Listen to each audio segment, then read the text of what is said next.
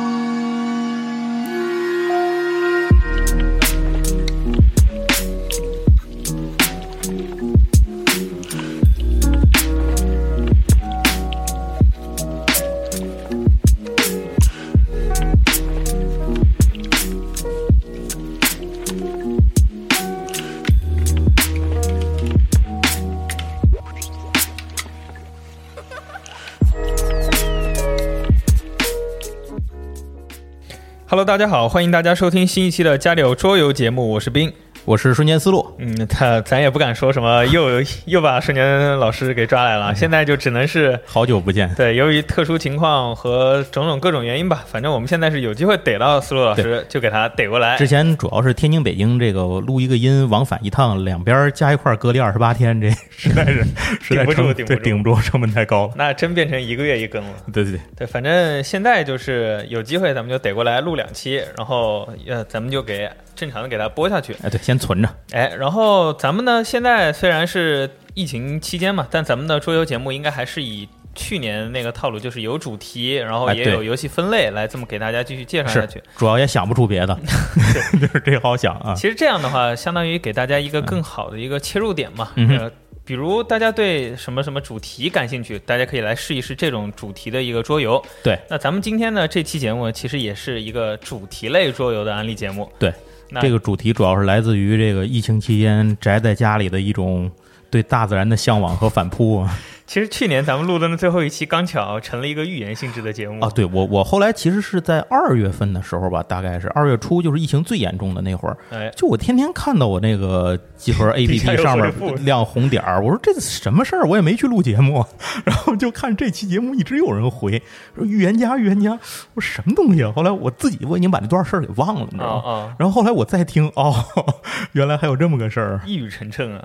是是是，一在家玩桌游，对，最好还是别有这种事儿。好像还说了一句纽约会疫情很严重。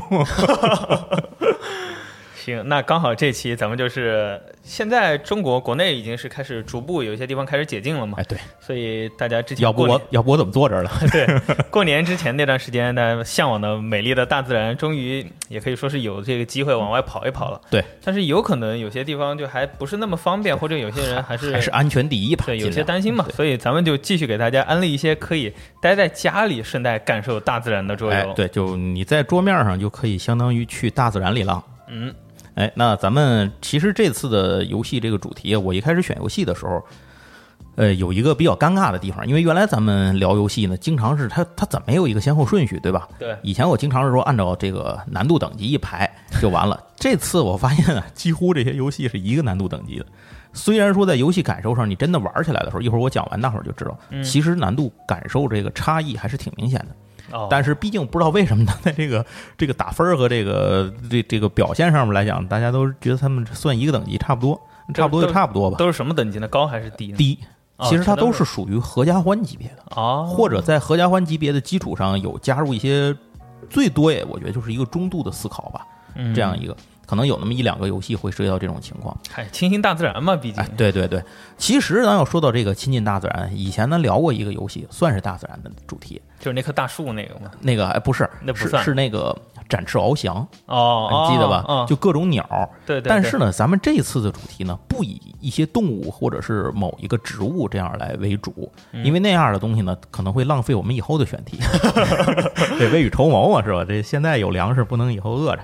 你这么一说，又又说咱挖坑了，对，也不是不可以，哎，对对对对，所以先留着吧。然后咱们这一次的内容呢，基本上真的就是花花草草，这个草木植物、山川大河，就是这种感觉的。园林也算，呃，也算也算，对，就是从你自己打点一个花园，到你出去到大自然里面这个风餐露宿，咱都算，哦，这都算在里头。所以咱们这次要说的顺序呢，就从咱们这个。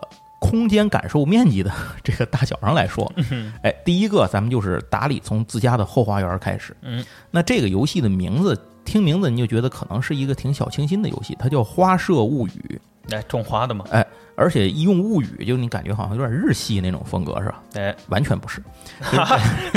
对 这个游戏呢，它首先说说人有说说它的基本信息啊，支持一到四个人。我觉得它最好的地方就是它支持一个人玩，它也能一个人玩。对。然后再有一个，哎，巧了，我又想起来上回的事儿，不能乱说这事儿。然后接下来它是有中文版，就是今天我选的游戏，尽可能的都是给大家选了能买着中文版。当然说现在还买不买得着，我不敢说，但至少它是出过中文版的 啊。哎，这个游戏出版方是游人码头，以前在我们节目里头也好多次提到过这个上海的这个厂商。然后它是几年好几年前的一个游戏了，可能有那么四年。我忘了，反正差不多吧。四年，嗯，三四年吧，这么一个意思，可能只多不少。这个游戏啊，它本身不难，一共只有进行六轮。它这个游戏大概是个什么样子呢？嗯，呃，因为听到节目的时候，可能应该就有时间轴了，哎，所以可能您配合时间轴会更明确的看到，它这个游戏的样子是在这个呃桌子的这个中间儿然后它有一个，首先说它有一个园丁的一个骰子。这个游戏里，哎，就是一个一个园丁头子，一大头子绿的。然后这个头子在这个游戏里完全不用投掷，它唯一的作用是记回合。哦哦，就六个回合，六个回合，对，翻到第六面，游戏转转完游戏就结束了。再一个呢，它是这个园代表园丁移动的位置。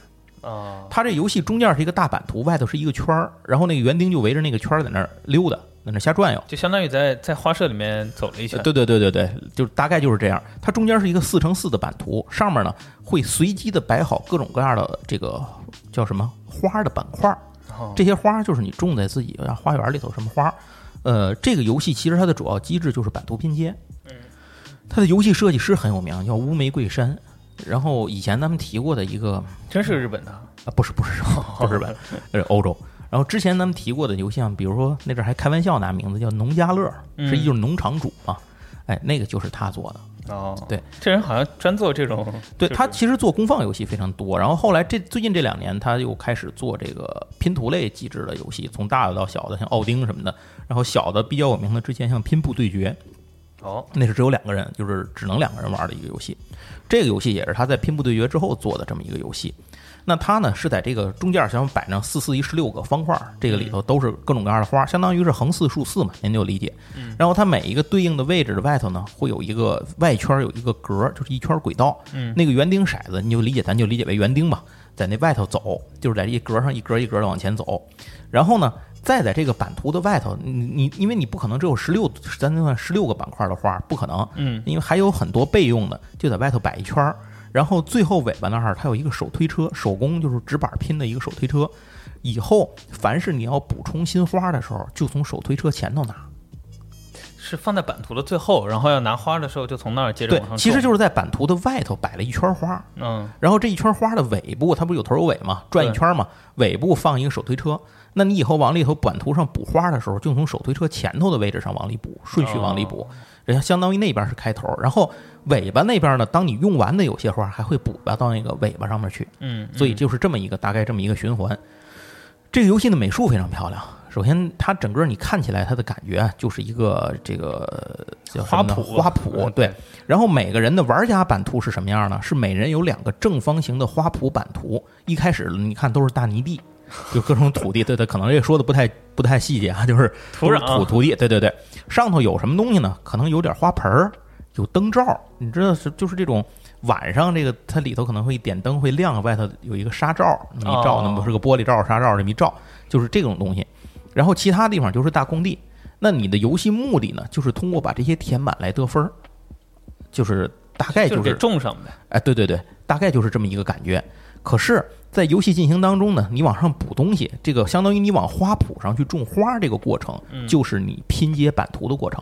那些花就是俄罗斯方块，就是哦，它不是规则型的，对，它是各种各样的，所以你拿的时候你要算好，很有可能导致你会浪费位置。哦，因为你这个拼接的最基本原则是你不能支出一块儿去，你明白这意思吧？不能种到外头。对你，你从花圃上种出一盆放马路上了，这不行。空中花园，那那你那最后不就成一历史遗迹了，对吧？这肯定不能用，所以你必须得是能够正好把它填进去。嗯，但是因为它那个花盆的样子，知道俄罗斯方块大家也都玩过，各种各样的样子，所以很难保证它能恰好的把它填满。恰好填满不就消失了吗？啊，对，消去了是吧？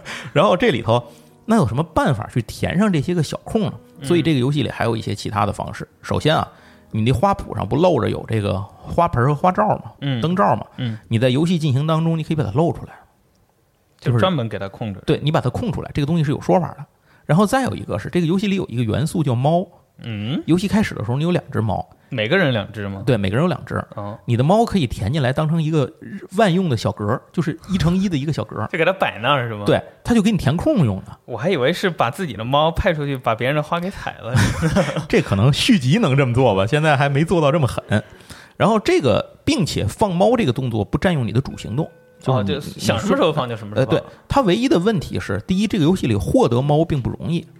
第二是这个游戏里，你任何时候你手里最多只能有两只猫哦啊，就是不可能让你无限的存囤，你囤猫想叨叨猫这不行，不能让你干这事儿，最后就变成猫元物语了。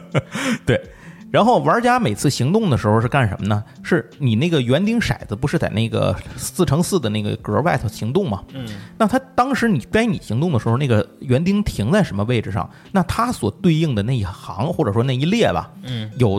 不有若干块花吗？在里头，你就可以从那一堆花里头选一个放到自己的花圃里头来。哦，那就是你的选花库。哦，呃，所以换句话说，有可能你选的时候是四个，也有可能是三个，有可能是两个。那什么时候把这行补满呢？就到你选的时候还一个，你就把这一行补满了它，并且你得一分。哦，额外积分制的最后。对对对对对。然后大概就是就是这么样的一个一个过程，然后。这个游戏的进行的过程就是这个这个圆顶骰子一直围着这个转，每转过它那个起点就算一轮，就然后就顺带把那个骰子给翻一个，哎，对对，并且如果你过的那个那你你走这个骰子的时候过了那个起点那条红线了，从那儿一过你能得到一只猫，哦，哎。哦，猫是这么得的哦，不对不对，不不是从这儿得猫，那是从计分的红线得猫。Sorry，并并不是在这个地方，就是它这个就是一个起点，就是你过来过来就得那个就完了。因为很久没玩了，有点忘了这个游戏太早了。它其实是按照分数，就是分数过了才能拿。对对对，一会儿咱再说。每个人还有一个计分轨，这是一个 L 型的计分轨道。嗯，咱们一会儿再说计分的事情。就是这个里头，相当于您就理解着你的这块花圃上可以被花、花盆、灯罩和猫填上。反正你就这点东西，你你就看着怎么把它填吧，把它都填满。嗯，然后这个地方任何一个花圃如果被填满了，全填满了，没有任何空的地方了，它就立刻记一次分儿。哦，嗯，并且记完分之后，把上面所有的花都清了。那些花去哪儿呢？卖了吧？卖不了，卖不了，就去刚才我说的那个待选花那个队尾。哦，又把它就就相当于铲出来放回去，它就像一个它的一个无限循环贪吃蛇。就是在那一直转，那这园丁够够苦逼的啊！对啊，就哎，又又是你是猴子又 总是你。然后在计分的时候，这个游戏就是它计分的时候比较有意思。它是怎么计分呢？每人有一个 L 型的计分轨，这个计分轨上分成橘色和蓝色两条计分道。嗯，这个计每一个计分道上有三个自己的计分块，就是说你有三个蓝色计分块和三个橘色的计分块。嗯，当你计分的时候，你看你这范围上有多少露出来的花盆儿。没有，然后有一个花盆儿，你就有多少花盆儿，你就把那个橘色的那行上选一个方块，往前推多少步。哦，它它还是两条不同两条，对，一会儿我跟你说为什么是两条。然后灯罩就是对应的蓝色，为什么有两条呢？因为灯罩少，花盆多，所以灯罩的分其实多，是吧？对，就是灯罩挪一格可能是好几分儿，哦，花盆挪一格就一分儿。它你获得的机会是挪一格，而不是得多少分儿，哦，所以你要算好这件事儿。另外，花盆是可以得到的，就是这个游戏里头那个不，咱不是有一个手推车吗？嗯，你手推车上放了一堆花盆儿，你在你行动的时候，你可以选择拿一花盆儿塞到自己的这个花圃上。花盆儿跟猫一样，它是一个一格的单位，哦，但是它跟猫不一样的地方，它要占用你一个正常行动。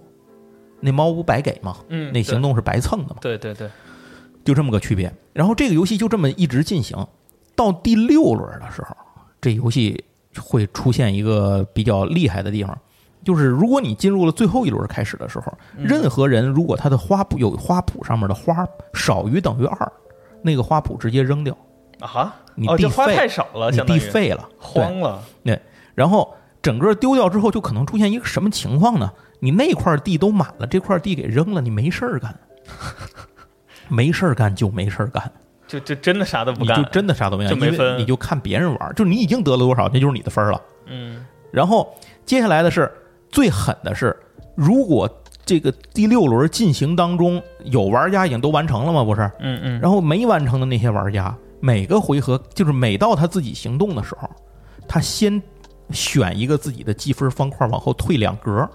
退两个，这个游戏在最后第最后一格到倒数就是倒数第二格到最后一格的跨度是非常大的，哦好像是十六分跨到二十分，还是十五分跨到二十分。换句话说，你往前掉这一步，你有可能就是掉好多分。嗯 然后，然后这个时候，如果你的分恰巧你那些你不是有六个积分方块吗？嗯假如都在满分上，那你掉这一下，无论如何你这损失是非常大的。哦，而且而且游戏有有可能出现那种到超级后期，然后忽然被翻的那种局面，有可能，而且还一个问题就是这个游戏进行过程当中，你只要不结束游戏，你就在一每到你你就先扣分儿，嗯，就是你要先扣完了再干别的动作，所以特别狠。这个里头在计分轨上有一条红线，如果你的一个方块计分的时候通过了那道红线，好像就在那个 L 型的那个拐角那个地方，嗯只要你通过那儿可以得到一只猫。呃，刚才我说那个红线就在这个积分轨这个位置上，哦不是在你自己的玩家版图上。这个游戏计满是二十分，这就是为什么说每一个颜色给你仨方块。三个方块，对，啊，然后中间是拐角，对，哦然后就是说你可以把红的先记一次分儿，第一个方块到头了吧？嗯，再走红，你后面的怎么办呢？走第二个方块，嗯然后再走第三个方块，然后蓝的也是这样。所以嗯你掉分儿的时候，你可以选择让哪个往下掉，哦，这这还不是那个，就是你可以自主选择你，可以自主选择。哦，对我刚才说那个情况是到一般到第六轮是你要玩的好的话，有可能你所有的子儿都已经进到，就是你所有的方块都已经进到前面那二十格满分区了，那你无论如何也是死，对吧？就是你你你损失会非常的大，然后所以这时候你就要算好这件事儿。就得故意有牺牲，对然后谁先到二十分的人呢，还可以得到一个叫蜂窝奖励，就是一个奖励分儿，得到一蜂巢。然后最后等于就是这样，在游戏最后结束的时候，谁的分儿最高，谁来获胜。那游戏结束的条件就是所有的人把所有的花圃都完成了，或者是第六轮之后游戏结束了，嗯，就是那员工又走到头了，那园丁。然后这样的话呢，谁分儿高谁赢。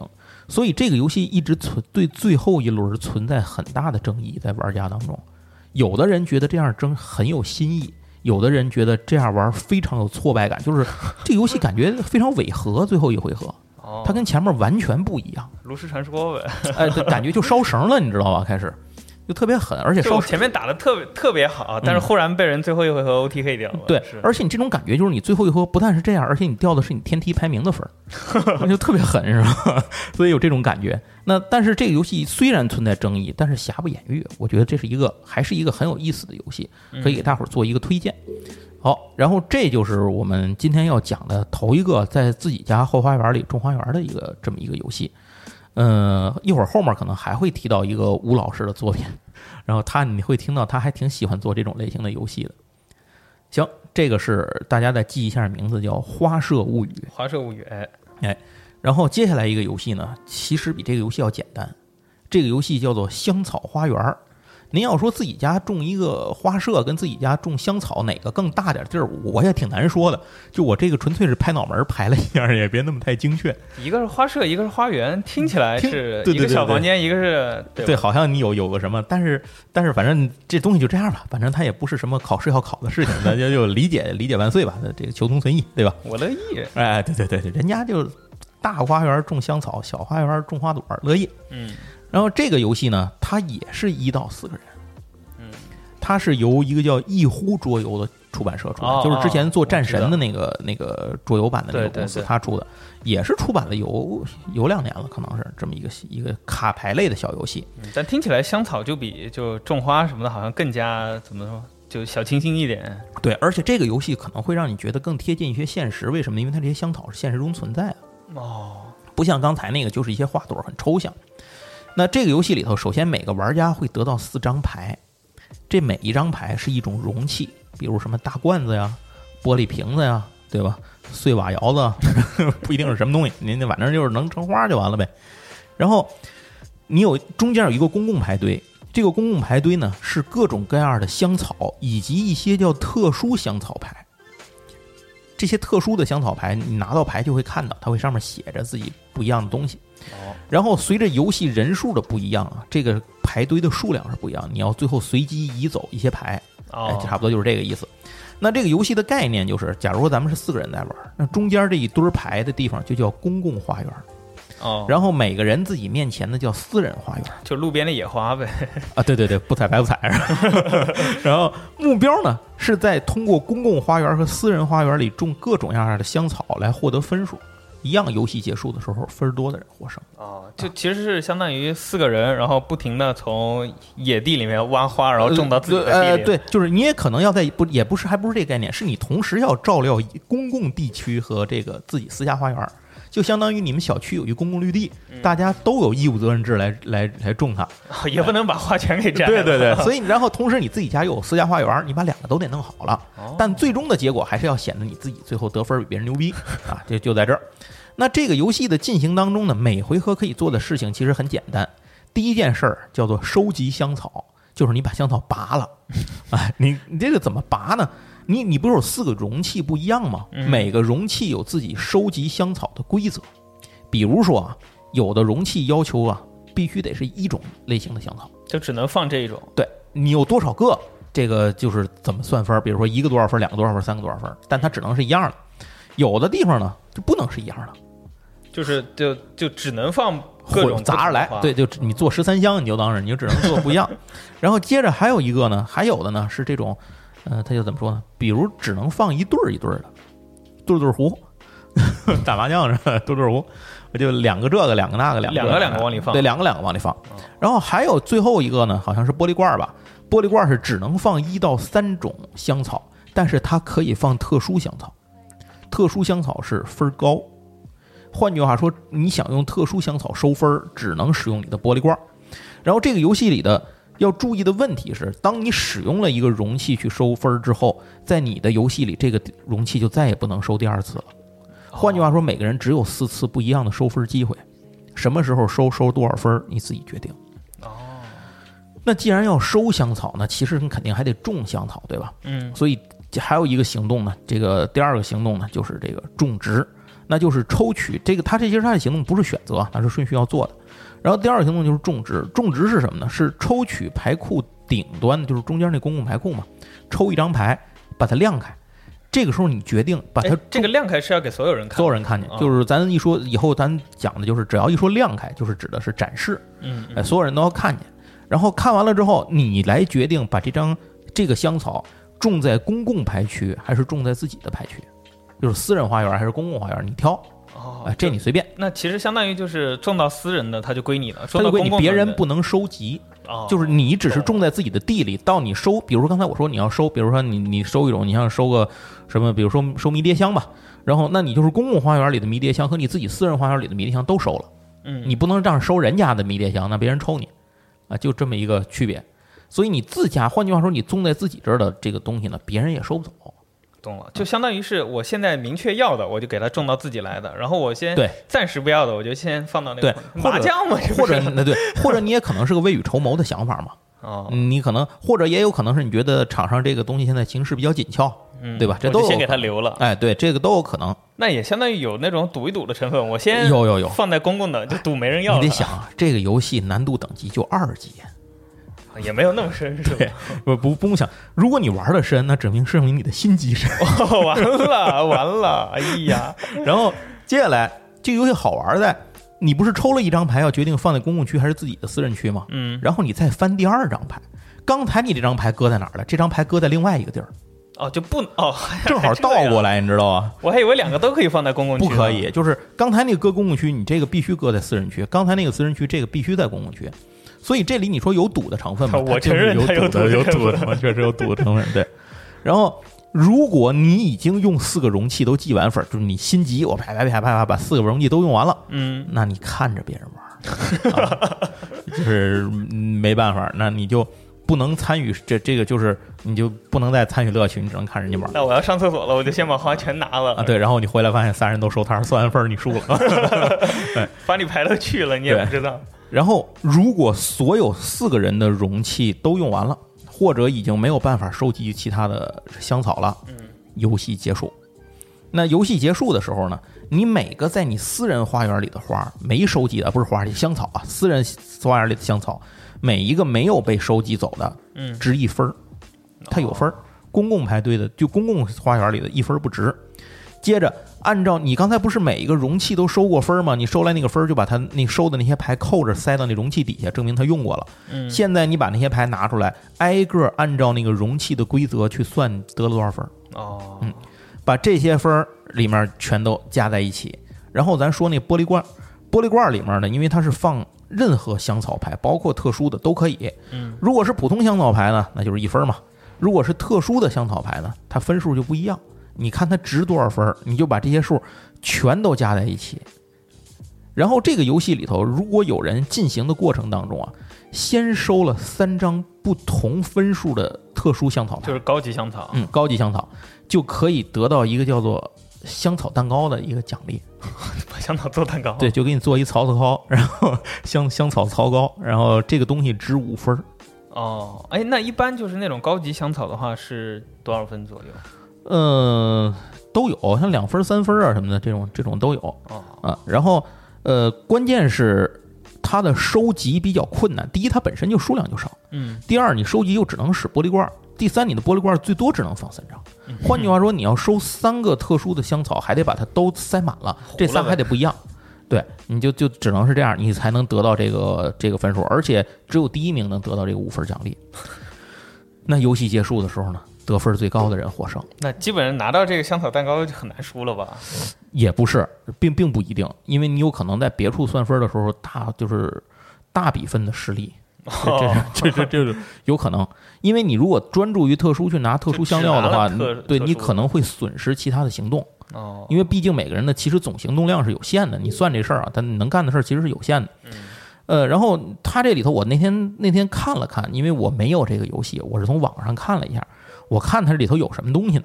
比如有薄荷，有鼠尾草、百里香、小茴香，感觉跟做香水似的对，就是什么月桂、石螺、薰衣草、迷迭香、藏红花、小香葱。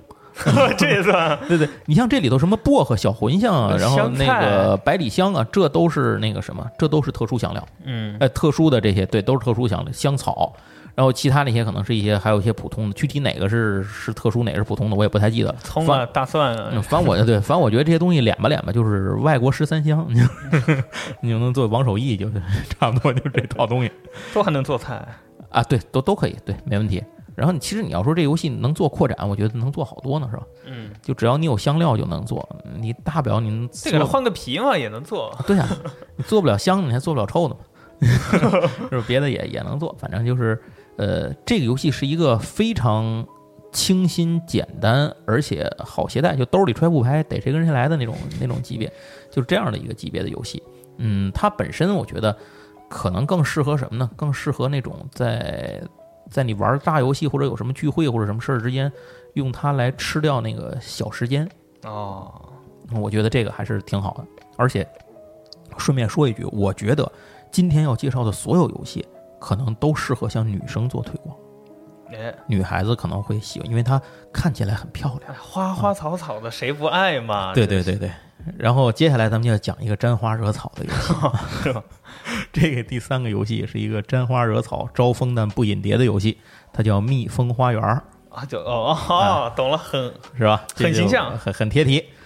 不说您以为是胡说八道，一说呢，您觉得哎还有点道理，是吧？这个《蜜蜂花园》这个游戏，它支持两到四个人，是香港百龙玩具出的这么一个游戏，而且这个游戏应该是这个月刚上市啊，新的啊，非常新。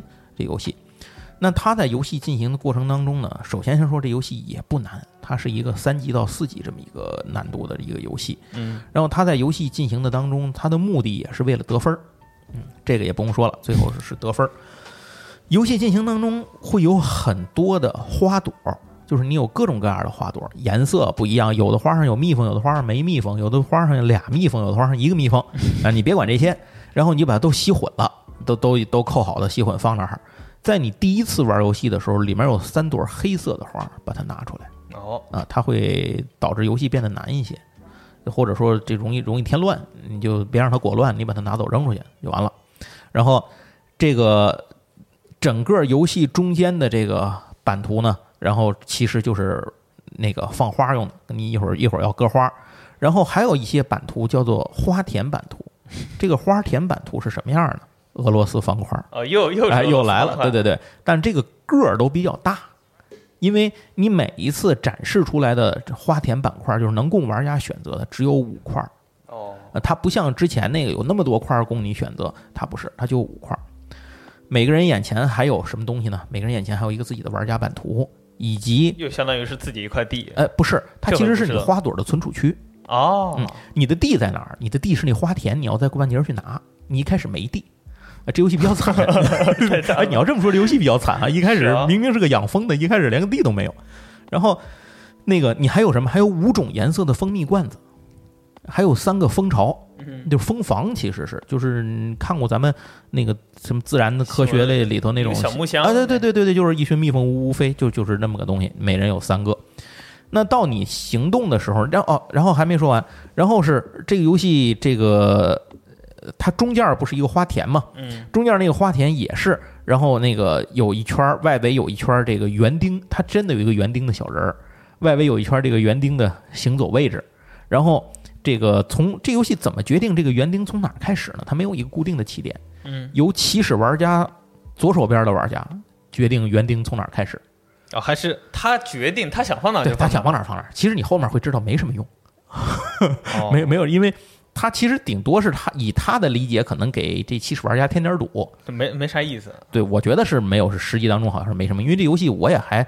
刚拿到游戏样品，我也还没没有自己玩过，所以我举我只是看完规则感觉。你说你拿到了桌游，也只能体验一个人的，但这个要 二到四人，这就比较恶心。就待在家里又没法玩。我我只能那个什么，我就只能精分去玩。然后反正后面有同学有朋友什么见个面什么的，也可以来玩。嗯，那在你的行动的时候，你能干什么事儿呢？首先第一个还是跟刚才那个说的那个物语花园物语花舍物语有点像的地方是，你的园丁在什么地方？你园丁前面那一列。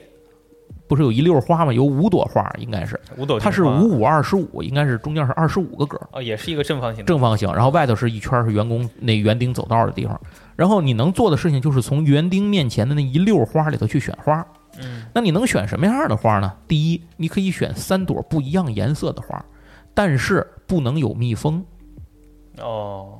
然后把园丁往前走三步，这是第一件事儿。第二件事儿。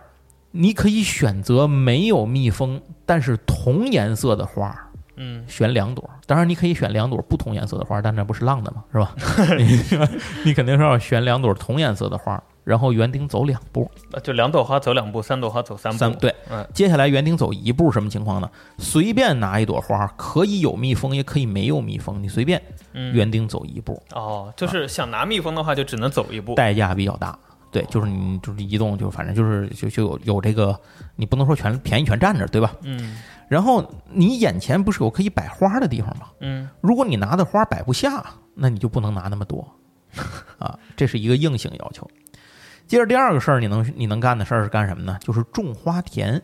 刚才不是说了有五块花田板块吗？嗯你可以从前面拿一个花田板块搁在自己眼前，将成为你的地。这个时候，你眼前不是已经刚才有收集的花朵吗？嗯你把这些花朵挪到这块地上，把它填满。哦必须能填满这块地才能选地。如果你说我拿过来之后地填完还空两块，不行，你你现在没有选地的资格，你接着拿花。然后你也可以用花把它填满，也可以把花房刚才说的那个就是那个蜂房，把蜂房放进去，蜂房占一格。哦，就相当于是之前的那个灯罩啊那种。对对对，但是这个蜂房在这里是更有意义，就是一会儿你就知道它有什么用。然后这是拿花，当你把这个花填在你的花田上，不就是填满了吗？这个时候只要有两朵同颜色的花连在一起，你就可以马上得分。嗯这个游戏是随玩随计分的，没有计分的阶段，就是它是随着你得分，随着就往上涨。嗯呃，然后呢，你把什么颜色的花算了分儿，你就把那种颜色的蜂蜜罐子从你的游戏从你旁边备用区放到你的游戏版图上来。嗯，你不有五个色儿吗？对吧？然后这样的话呢，就完成了一次拿花田的行动。接着，如果你后面还拿到了花田，这个花田必须和前面的花田连接在一起。你说我平摆副歌单割一个不行，你只许在你家现有的地的周围继续扩大，不能凭空开第二块地。嗯接着，如果你第二块这个花田不是放完了以后，你还是拿花给它填上吗？导致之前某种颜色的花田变大了。比如说，你刚才那块可能是两块两朵兰花，你现在新接的这块上面有三朵兰花，跟那是连着的，等于变成五朵了嘛？嗯再记一次分儿，哦这个时候再记一次分儿，有多少片记多少分儿。接着还有一件事情就是，你有五种颜色的蜂蜜罐子，对吧？刚才说过什么情况下能把这罐子拿上来？如果你把五个颜色的罐子全都拿上来了，这个时候干嘛呢？有一摞额外奖励分数，叫做多样化计分儿。那意思我理解着啊，我没查过这，我也不太懂。我理解着是，这种花采蜜不是单蜜蜂采蜜不是从单一的花朵里采的，还可以砸，就是蜜蜂采蜜行为其实帮助授粉嘛。对对对，而且我有印象说，这种蜂蜜好像是来自于几种不同的花朵或者什么的配比起来会有更好的效果，哦好像是有这种说法，它复合型的这种，所以复合型人才是吧？你看东村里面要种出那种颜色稀有的花，就得人浇水，然后其实就是相当于人把花粉带到了别的花上。啊，对对对，反正差不多就是这种感觉，嗯种大头菜嘛，那不是，哎，然后。接着在这个游戏里头，就是你可以继续去得分儿，然后如果你拿的那个五个颜色的罐子都放上来呢，你就得一个多样化积分的奖励。嗯多样化积分奖励是这样的，它在游戏开始的时候是有一摞这个奖励分儿，从上到下按分值从大到小排，所以你先得的人就拿那个高分值的。比如你拿的时候可能是五分，到我就剩四分了，嗯所以越快越好啊。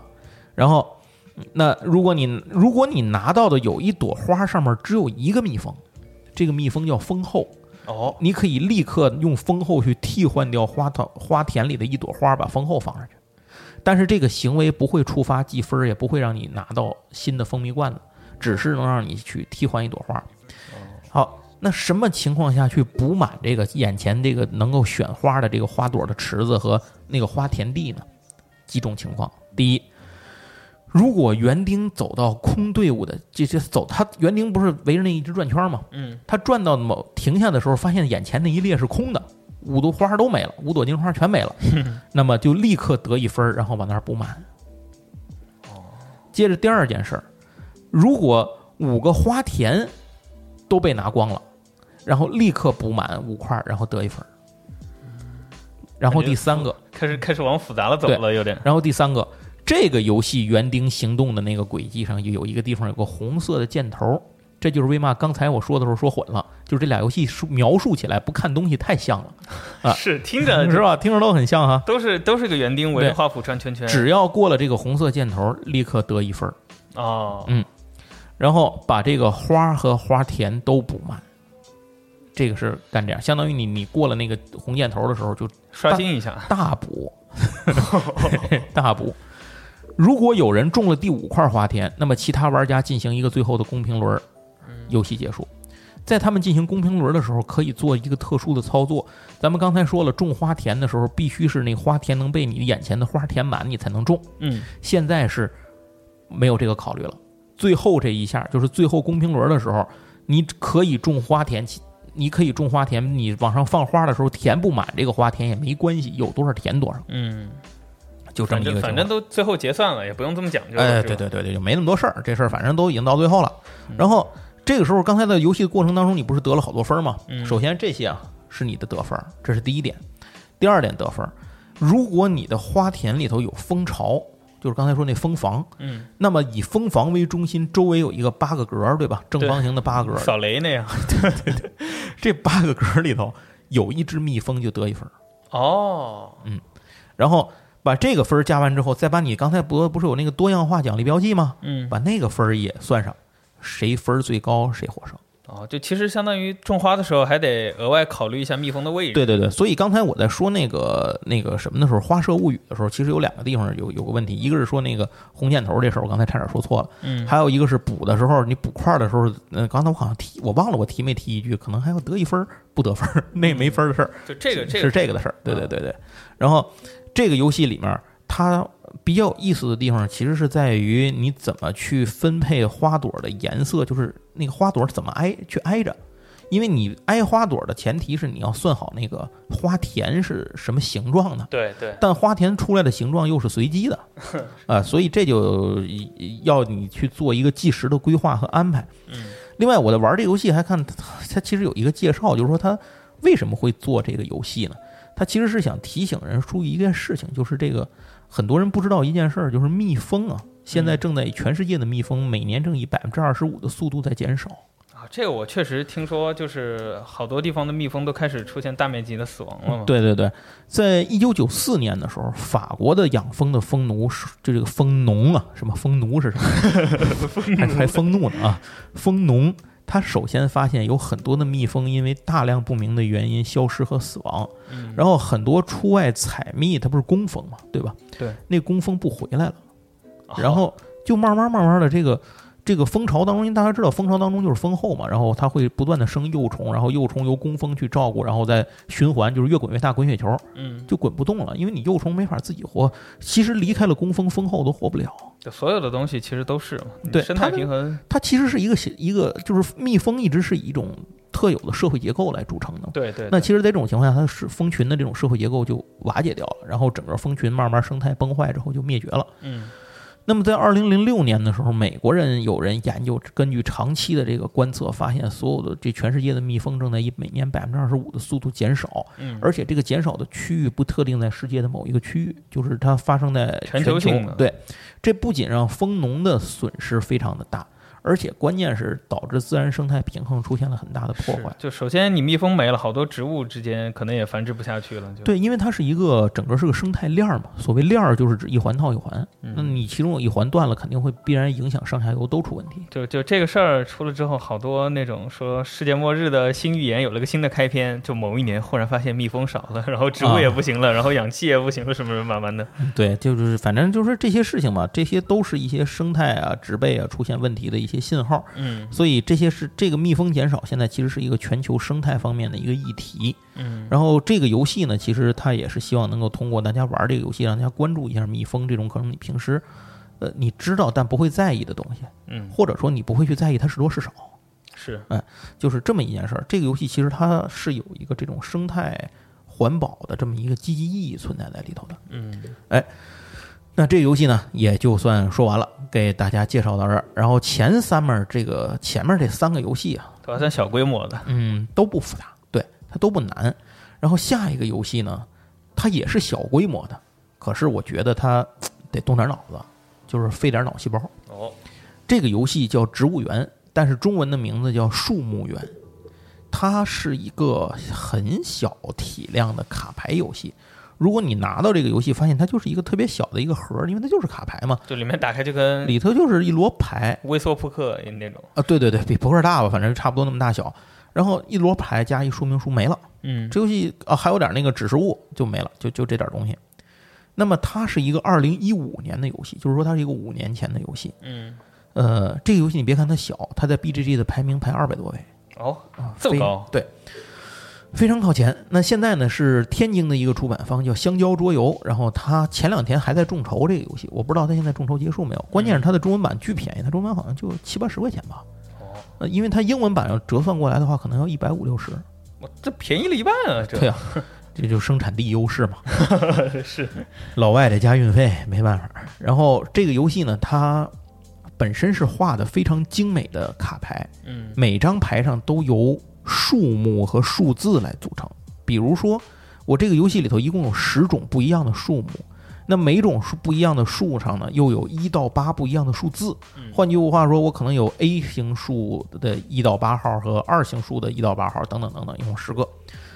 而且这个里面的数目和刚才咱说的那个香草一样，它都不是胡掰的，它是真的是存在。嗯这里头树啊，比如说有什么呢？有这个蓝云杉树，然后枫树、肉桂、橡树、樱树，这是我们大家可能比较熟悉的。对，然后柳树啊，花柳，那个叫什么花柳是吧？应该叫这这个树。嗯然后有一些我确实之前有知道或者说不太熟悉的，比如说凤凰木，听起来像哈利波特的 听着像魔杖啊，对，它是魔杖的一种材料是吧？哦，不是，我听着像是是真的是魔杖里头，我记得是谁的是凤凰木做的，我现在有点想不起来了。嗯然后这个东西后来我查了一下，我说凤凰木是什么？就是这个东西到底是什么？因为我知道它这游戏里头给的所有的树都是真的，不是胡掰的嘛。嗯后来我发现这是属于我孤陋寡闻，凤凰木中国就有好多，它的名字取材这这个名字的来源是夜如飞这个飞黄之羽，花若丹凤之冠，是这么个意思。而且它还有好多的别名，叫什么凤凰树啊、凤凰花啊、金凤啊、火树。你就想啊，什么东西能叫火树是什么样？就着了火的树呗。那消防队的事儿。然后这个树，它其实就是在有一定一定的季节里头，它整个那个颜色会变成火红色。就跟涅槃就就啊对对就跟那个凤凰鸟似的。对对，就像凤凰在那儿待着一样，特别漂亮。它是叫做豆科凤凰木属的落叶乔木，这树能长到二十米高。哦啊而且它的那个树的那个样子呢，就是嗯，怎么说呢？咱南方的听友或朋友可能会很有很多印象，因为在南方很多城市有这树，嗯包括东南亚呀，包括整个这个就是叫什么？你看它它这个凤凰木是哪儿？比如说马达加斯加，它的国树就是这东西。哦，是吗？对，所以它分布其实还是挺广的。马达加斯加都已经到非洲东边了。对啊，而且这个树它被称为是世界上色彩最鲜艳的树木之一，它是厦门市的市树，据说就是他。这我没我没求证啊，我我如果咱有厦门的听友，我相信一定有，那个受累能给留言给说一下，是不是这是不是这么回事儿？你别说，还真真的对，平时就以前上学什么的时候，可能会看到那个树上钉着块牌子，给你介绍这是什么树。哎，是就马路上啊，现在是不是还有？我也没注意。现在也有，但就是注意的人没那么多了。现在我就记树上都给那个什么打吊带儿啊，啊，树叶。我我原来是什么小学有个课，我们叫自然课，对对，当时讲过，比如说天津市市树是什么，市花是什么，市树是白蜡，市花是月季。我这个知识就是从小学课上记住的。然后到现在相当于就我我其实也都那个时候留下来的。然后据说厦门大学的校这个校花也是他，这而且还是不毕业的那种校花，就也也是这个东西。所以我我不知道是不是啊，咱那我确实想，如果有厦门的朋友帮求证一下，告诉我盲区了，是不是盲区了。对对对对对，看看是不是真的这么回事儿。反正就说这个东西具体具体吧，它就是在中国南部啊、西南部啊，然后都有分布。它的原产地是马达加斯加，就是那边哦是热带地区，咱们这边好像是传过来的，就是这么一个东西，但长得还挺好。哎，就就嗨，长得好看就完了。哎，对，颜值高啊，别的事儿都不重要。那这就是凤凰木。然后接下来的还有一种，它还有一种树比较有意思的，就是之前我完全没有太听过的一种树，叫做呃山茱萸。对，茱萸啊，这个东西是就是，如果不是这个玩这个游戏的话，我可能都不会知道这两个字儿到底是什么样子。就是遍插茱萸少一人那个茱萸。啊，对对对对。然后，所以你仔细想想，这东西竟然是一种植物。嗯然后我再一查呢，又属于孤陋寡闻了。这为什么要说又是吧？因为这东西产地中国从山陕、甘肃、山东、江苏、浙江，包括 安徽、江西、河南、湖南 全都有，小小斑块都有。对对对，可能就是不认识，你知道吗？是是是。然后包括朝鲜、日本什么都有，它主要是分布在海拔四百到一千五百米的距离。哎，难怪我不知道天津海拔是负的。然后这个它主要生长在这个就是从。就是就山的这种山地的这这种森林的这种状态里头，嗯，然后据说在四川还有去引进到四川去栽培的一些个专有的品种，嗯，然后这个东西它产的果实呢，呃，叫鱼肉，就是那个鱼字儿，出鱼的鱼，对，鱼肉，俗名叫枣皮，可以入药，哦。啊。呃，这个就是具体干嘛用，您就自己查吧啊。这个我也不知道它具体是是能有什么用，但就知道它确实是有这个意义。这真是完全不懂的盲区。对，这真的是你玩桌游，我觉得最大的收获就是经常会让你的知识结构向着奇怪的方向上做点一些点儿。你看咱们这个以以主题为为题材的这种桌游节目，有时候就会不定捎带上什么，是吧？对对。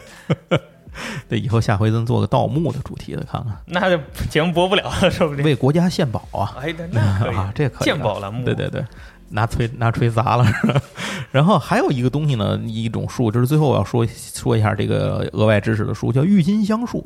我在这之前真不知道有一种树叫郁金香树，我一开始还以为它印错了，这应该是郁金香，大家理解不就是种地里是花嘛？对吧？啊，咱经济泡沫咱也讲过这段子，对吧？对对对 对这，然后但是他说的这个东西，它是一种树，这个郁金香树它是木兰科的这么一个鹅掌秋属的一种东西。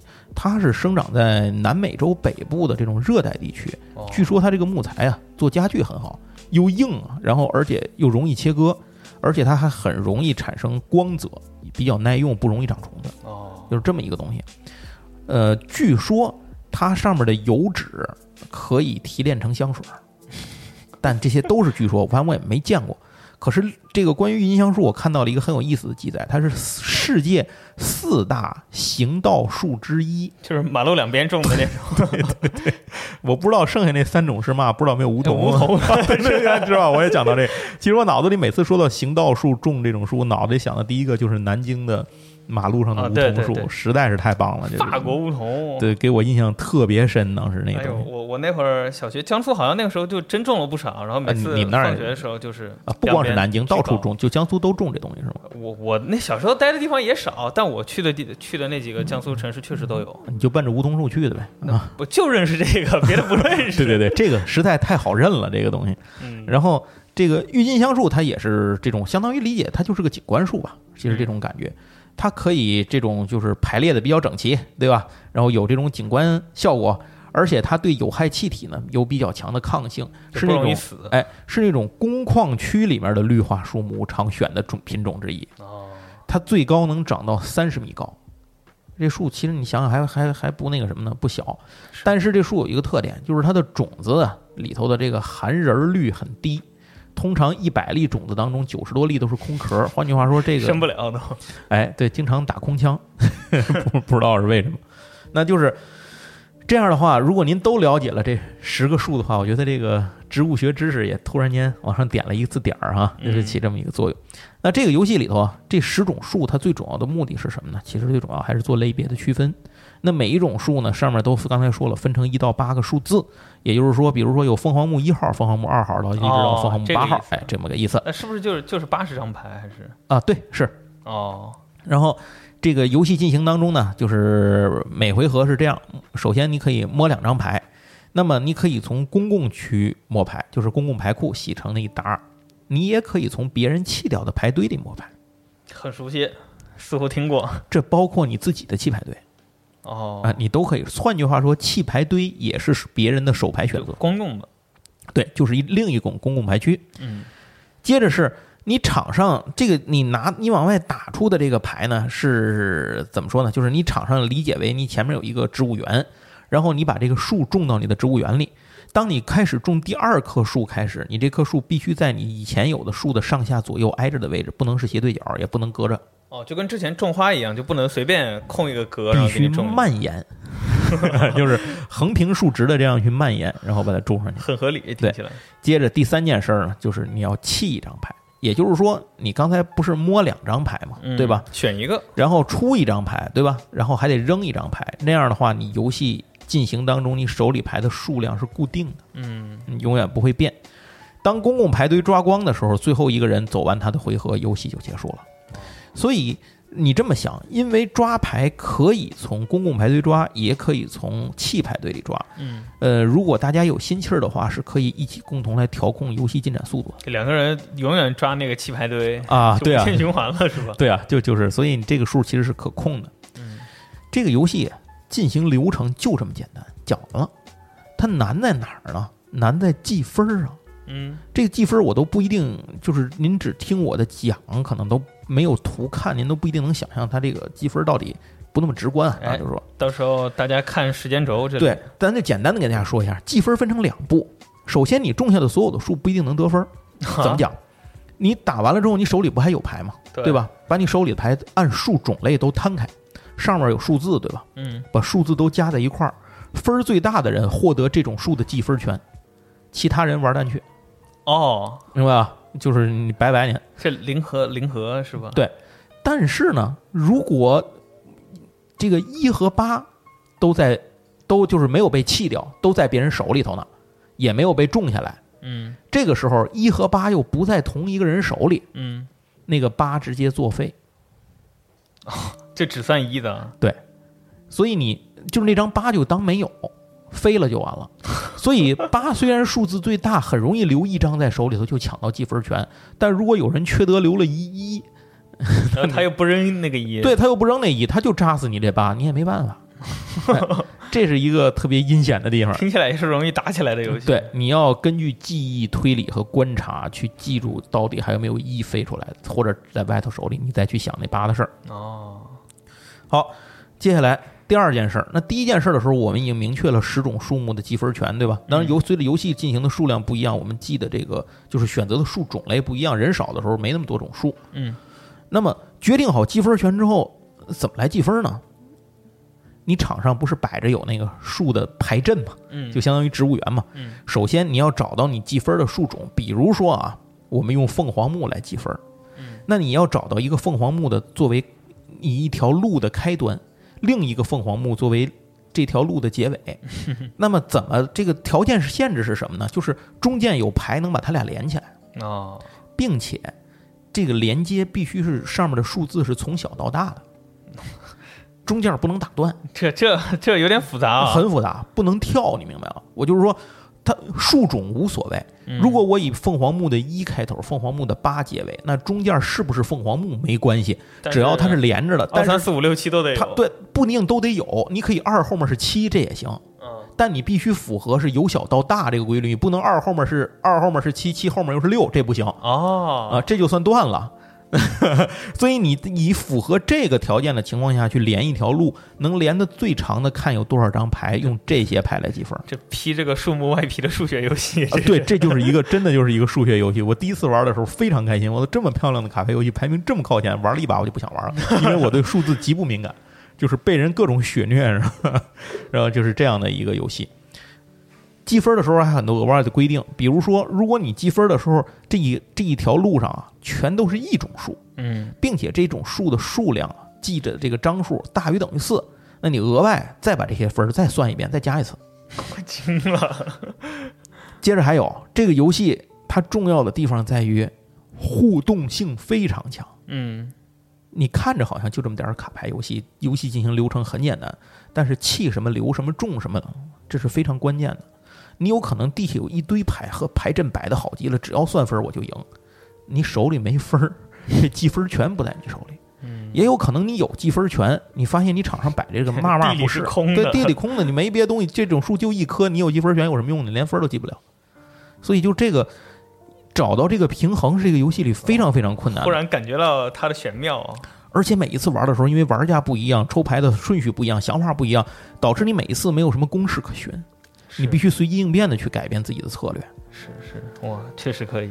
然后这个游戏难就难在计分上，这是很少见的。就是游戏流程非常简单，但是游戏玩起来非常累的。他他这个评分可能就是考虑到了这一点，就玩起来容易，但是最后那个算分的人要非常花非常大的时间去。所以这游戏如果大家有兴趣可以买一个，是中版太便宜了，我只是不知道现在发货了没有，可以看看啊。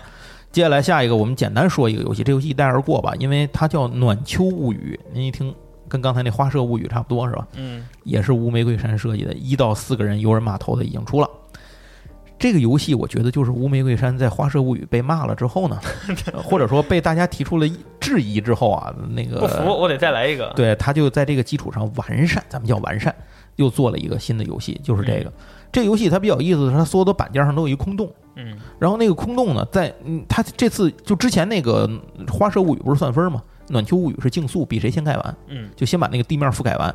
这次你不是在花园里了，你是走进了大自然，在秋天的时候，充满了地上阳光透过树木洒在落叶之上，然后你要把自己的这个板块，你眼前有很多的这些个。各种各样的俄罗斯方块一样的板块，每个板块上这个形状上都有一个地方是有个洞眼儿。嗯，然后你前面这块地上呢是一个六格，就是六大区域拼成的一个一个林地，你要把那个板块放上去盖住那个空地，并且你最由于那个地上有很多的标记，你最好的是把那个空洞正好能够扣在一个标记上把它露出来。哦，你露出了什么标记，就从场外拿一个对应的 token 放上来。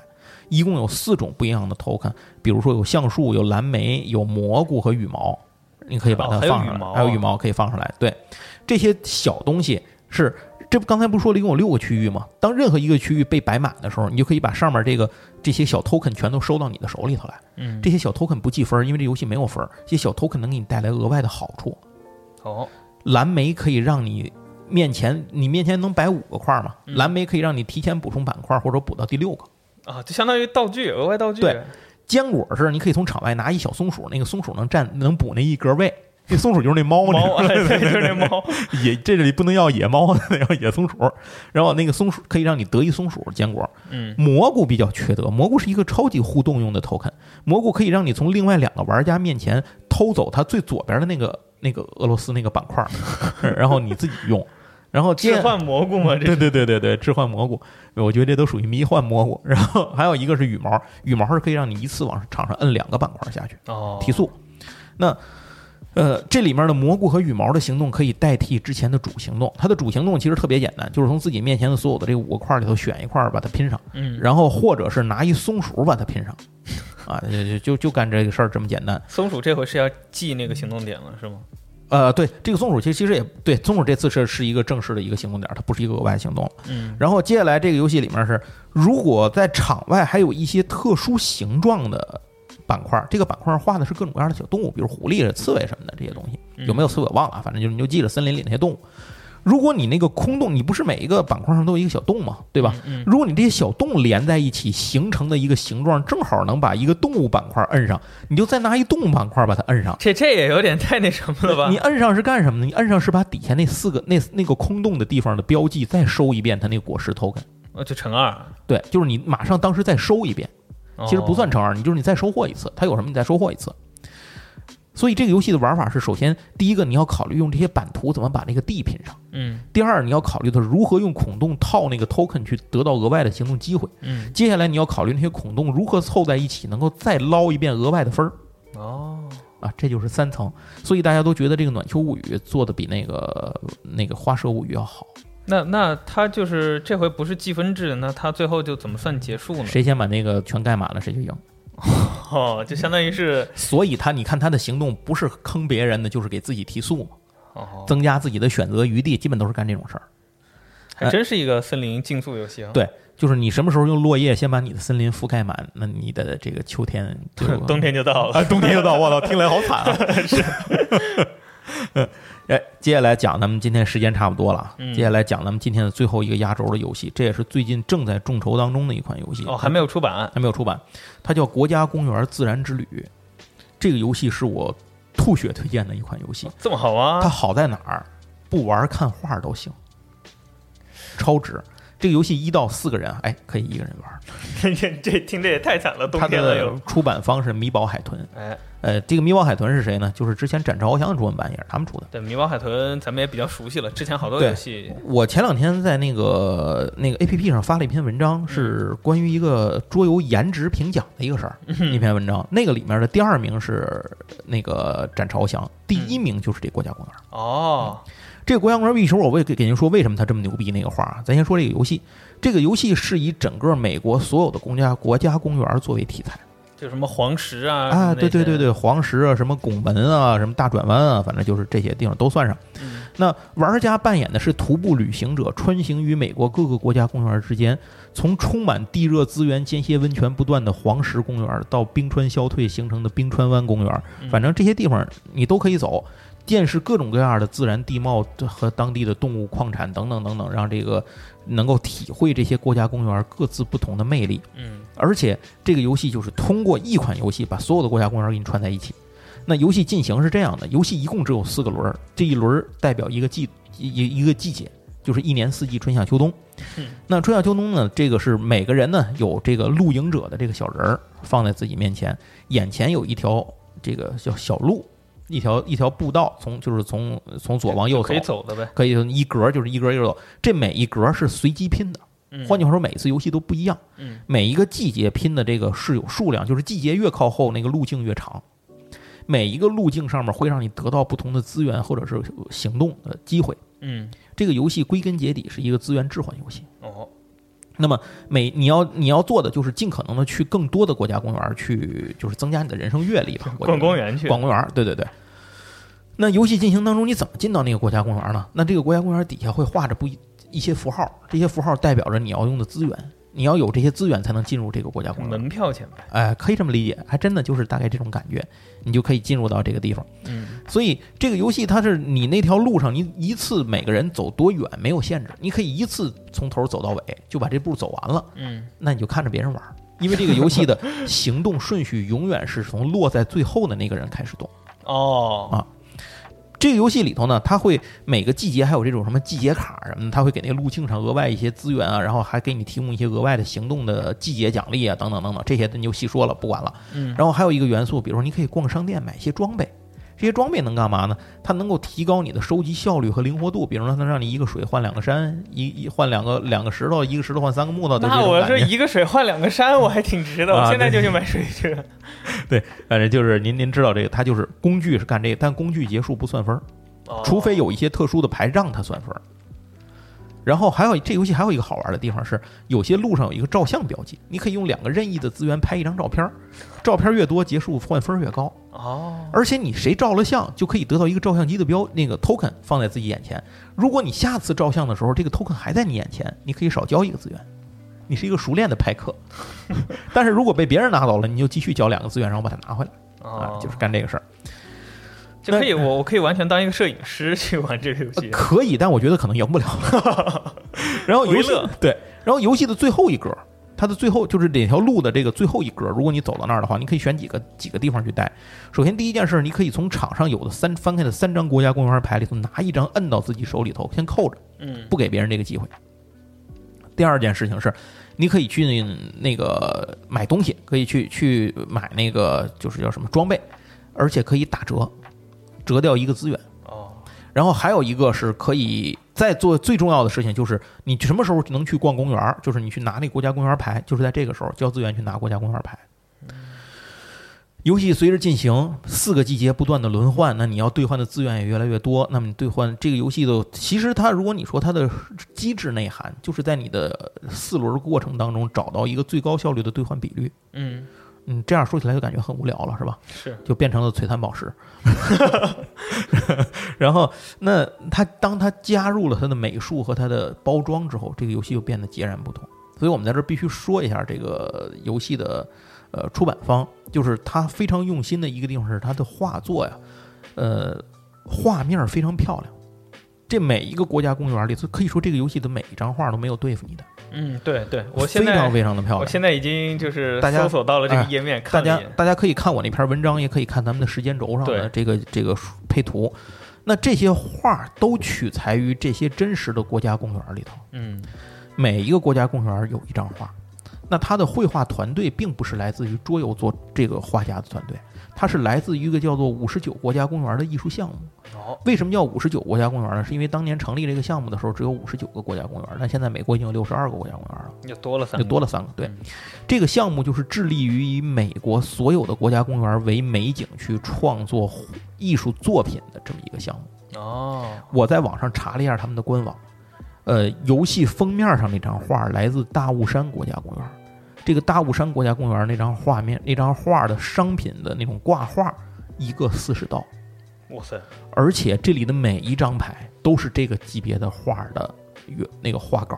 那其实相当于就是我众筹一下这桌游钱，都买买一张那挂画。对啊，你你就想，你这一盒里头，起码是这些国家公园一样一张吧，对吧？嗯而且这个游戏还有扩展叫夜幕，它是晚上的国家公园的景色，嗯啊，特别漂亮。而且他众筹的时候还可以额外 add on 一个，呃，用这些画做的一个小游戏，记忆类的小游戏，并且那个游戏非常阴损的，它是 一版三画，有点像万智牌的招数，是，但是就是漂亮，没办法。我觉得，反正我是买了那个了，我我觉得还挺好的，确实好看。那个还真的是漂亮。嗯，所以这个整个这些画并不是一个画家画的，它是整个这个项目组里的参与这个项目的画家画的。这些人常年就致力于绘画这种自然景观的产品，嗯，把它画成电影海，就是这种招贴海报的风格。嗯所以您具体的去看那个画漂亮不漂亮，您就大概就知道这个。基本看到就心动了。对对对对对，所以这里头您能看到好多有意思的的这个国家公园的东西。我咱就在这简单说一句吧，就是封面上这个大雾山国家公园，嗯，这个至少在打开游戏之前，你能白话两句震慑一下别人。对这个他说我也买了，不好意思。呃那那那那你想，那你一定要多看另一个国家公园，总比它多一个就行了。这个大雾山啊，它又叫大烟山或者是大烟雾山。它地点是在这个田纳西和北卡罗来纳交界，哎您就想这地儿中确部，中部，挺自然的，嗯这这地儿确实挺自然，都是那个那个那种，就是嗯怎么说呢？它你说美国西海岸发达，然后东海岸发发达 中间就只有自然保护区了。对对对对对对。然后这个地方呢，它在这个公园，它在二零一八年的时候是全美接待来访玩儿，就是来玩儿的人啊，人数全美最多的国家公园。这个大雾山，这个大雾山呢，它里头可它里头有一条这个有一条路嘛，公路叫蓝岭公路，这条路可以一直直奔弗吉尼亚。就哦这么一一一弗吉尼亚的另一个国家公园叫什么谢南多厄国家公园，可能这么长啊？对，非常大这个公园，它的形成是一万年前这个更新世冰河冰川末期形成的，已经是数百万年历史，所以这个地方能看到各种各样的这种历史的遗这个遗留下来的这种怎么说痕迹吧，嗯嗯。而且它还它自然气候啊、景观啊什么的这些东西都变化比较大，所以它资源非常丰富。然后随着这个冰山北撤呢，这里面的一些林地什么的又产生了一些变化，所以它保留了各种各样的这种地势、地貌、地态的这些东西。嗯，然后里面光是这个一千八百米以上的山就有二十五座，所以你想，其实你要把这些公园徒步走下来，这可能是一个一生的选择吧，就是把所有美国这些国家公园全走一遍。嗯，嗯当然，也许有走得快，神行太保戴宗是吧？慢慢慢慢走嘛，慢慢玩对。这里而且很多地方里头，它是有的，它那个山里头还是有那种有人居住的。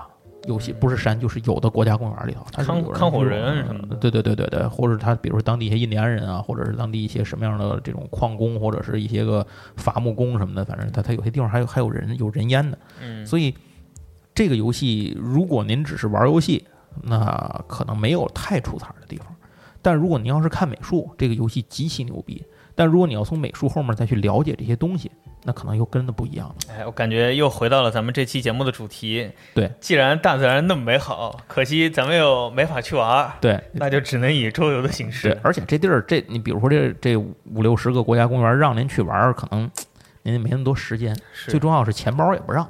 是顶不住，这谁顶得住啊？对啊，是可哎，其实现在可能很多人，如果如果家庭条件 OK，时间也允许的话，可能像黄石公园之类的，是中国有不少人去过了吧？嗯，因为它是那种旅游项目里头，就是美国旅游的一个重要线路，就是国家公园游里头的重要一环，就是黄石国家公园。嗯所以这个游戏就代表了什么？就是整个今天讲的所有的游戏，其实只是代表了这种以自然为背景的游戏当中的一小一小小一部分。嗯嗯嗯但是他们最重要的特点就是刚才我说的都有中文版，也都好看，对，也都漂亮，也都好看，而且游戏都不是太复杂。哎，但是我觉得啊，那个在这种特殊的时期下，这些东西游戏可能能给大家提供一些在家里头弥补一些遗憾的。这么一个过程，并且当你把这些东西掌握了之后，等以后疫情结束的时候，你还可以到处出去去转转看看，然后对吧？跟身边人吹吹逼。对 对，你看，哎，你别往那儿去，来，我给你打开这个游戏，给你讲讲这个。然后，然后俩人就不出去了，俩人就没走，是吧？整个假期待在家里了，还省了钱。行，那非常感谢苏老师，这一期算是给咱们这个 疫情系列的算结了个小尾吧。对对对对，之前是疫情没开始，这回是疫情已经快过去了，咱们就当一个是宅在家里的，一个是宅在家里但算走出去的但是一个系列。咱也借这儿跟大伙儿说一句啊，就是虽然说国内现在疫情越来越趋于稳定，但是实际上整个这是靠着整个。嗯，强力的执行制度和大家的积极配合，才咱们才实现的。但是如果您说往放眼国门之外，其实形势一点还不乐观。是，嗯，所以大家还是多一分心眼儿，这个多一点安全的意识。咱大家还是把这事儿彻底落听了，能干什么也心安，对吧？对，咱们国内也有很多非常好的大好山川嘛，也可以在国内这些地方玩一玩。对，像亮马桥，对吧？啊，朝阳公园，您转转来，挺好，挺好。哎，行，那这期节目差不多就到这个地方了。非常感谢思路老师再次前来啊！咱们下一次的桌游节目再见。哎，谢谢大家，咱们下回再聊，拜拜，拜拜。